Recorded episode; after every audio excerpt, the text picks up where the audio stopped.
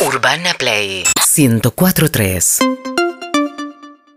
Eh, vamos a hablar ahora, eh, vamos a viajar hacia lo que es el epicentro en este momento del coronavirus.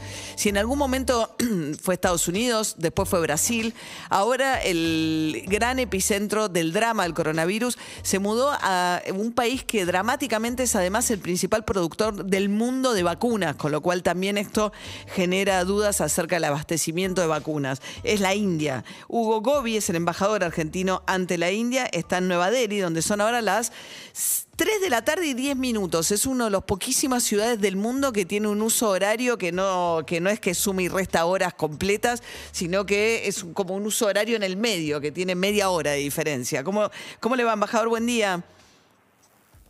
Buenos días, ¿cómo está usted? Bueno, es, es un gusto poder conversar con ustedes. Bueno, embajador, ahí que eh, en la India, ¿qué nos puede contar? Eh, he leído crónicas de corresponsales que muestran, digamos, una situación bien dramática en un segundo país más poblado del mundo, además. Bueno, sí, efectivamente, eh, en el día de ayer hubo, digamos, una, una situación muy trágica porque la India tuvo más de 315 mil casos de COVID, eh, o casi 315 mil casos de COVID, eh, y bueno, y más de 2.000 eh, fallecimientos, es un país muy poblado, de 1.350 millones, y bueno, que, tenía la situación relativamente bajo control hasta hace unos meses, pero que en estos en estos últimos meses la, la enfermedad se ha expandido de manera exponencial y bueno, eso como en todos lados del mundo ha generado eh, eh, una gran presión sobre la estructura sanitaria del país, sobre los hospitales, los suministros de oxígeno, la disponibilidad de camas. Eh, bueno, el, el, cuadro se repite en uno y otro país en distintos momentos y es, lo que nos ha, mostrado la pandemia. Sí, lo que pasa, claro, como usted dice, embajador, estamos hablando del segundo país más poblado del mundo, con lo cual un día de pico de casos en la India son 300.000 casos, ¿no? Y una infraestructura sanitaria, eh, sobre todo en áreas rurales o en las grandes urbes, que se ha visto, como usted señalaba, ¿no? Hay crónica que no hay oxígeno ya.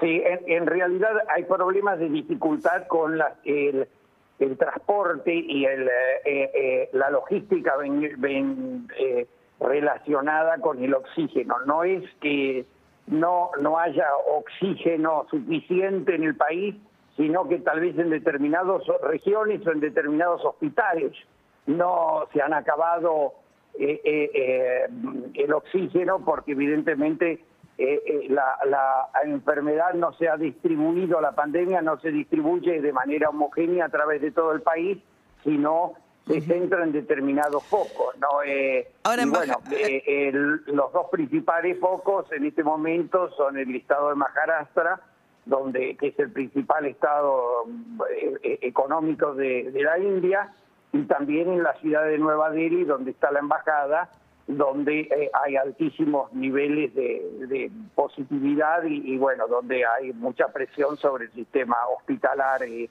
muchísimos casos y, fallecimientos, lamentablemente. Ahora, la India, embajador, que es, el principal productor de, de, vacunas en el mundo, ¿no? Eh, la vacunación para de, los indios, eh, parece mal dicho, pero se dice así propiamente, ¿no? Los indios. Hindúes es la religión, ¿no?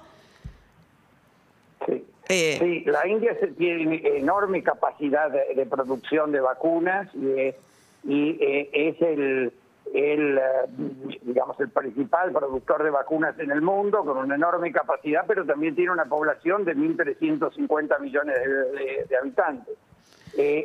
hasta el mes de febrero, mientras la, la, enfermedad estaba bajo control, la India se, eh, eh, eh, había exportado vacunas al exterior, pero eso a partir del mes de, mediados de marzo se frenó muy abruptamente a la luz de las inmensas necesidades internas, ¿no?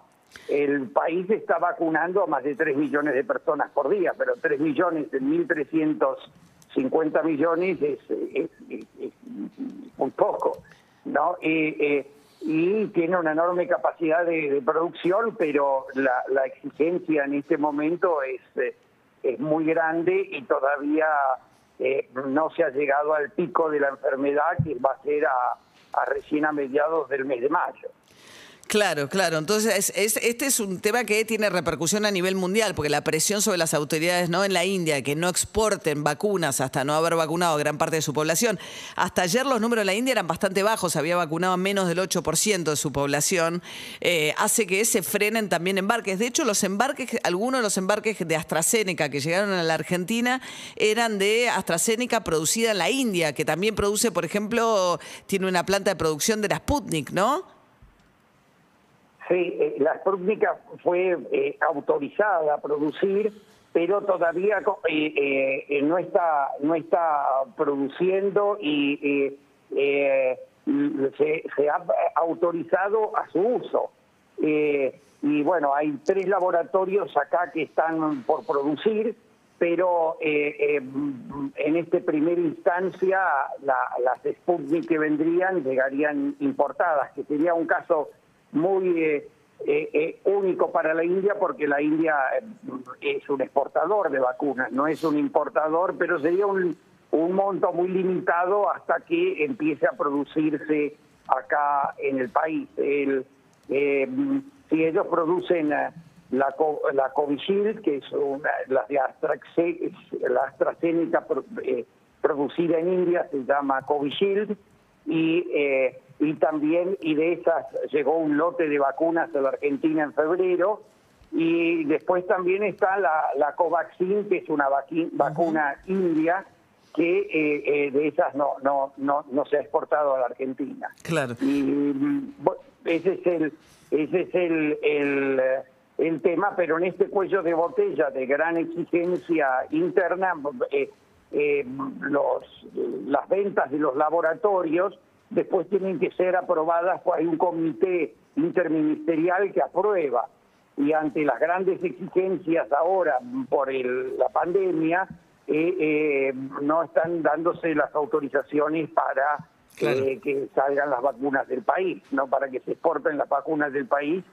y, y bueno hay mucho mucha presión entre los laboratorios y y, y, eh, eh, y el gobierno indio y también entre todos los países que hicieron que compraron vacunas en algunos casos y en otros eh, eh, estuvieron en negociaciones pero que en este momento eh, eh, va a ser va a ser muy a cuenta gotas las que puedan salir no es eh, en todos Sí, bien. lados se, se, se prioriza un poco La población local. la salud sí. pública nacional antes ah, y bueno y eso eso es eh, el equilibrio que está tratando de llevar adelante el gobierno eh, de un instrumento que para la India es muy importante de política exterior y que le brinde a mucho prestigio internacional ser el gran productor de vacunas y de medicamentos del mundo. Del mundo, claro.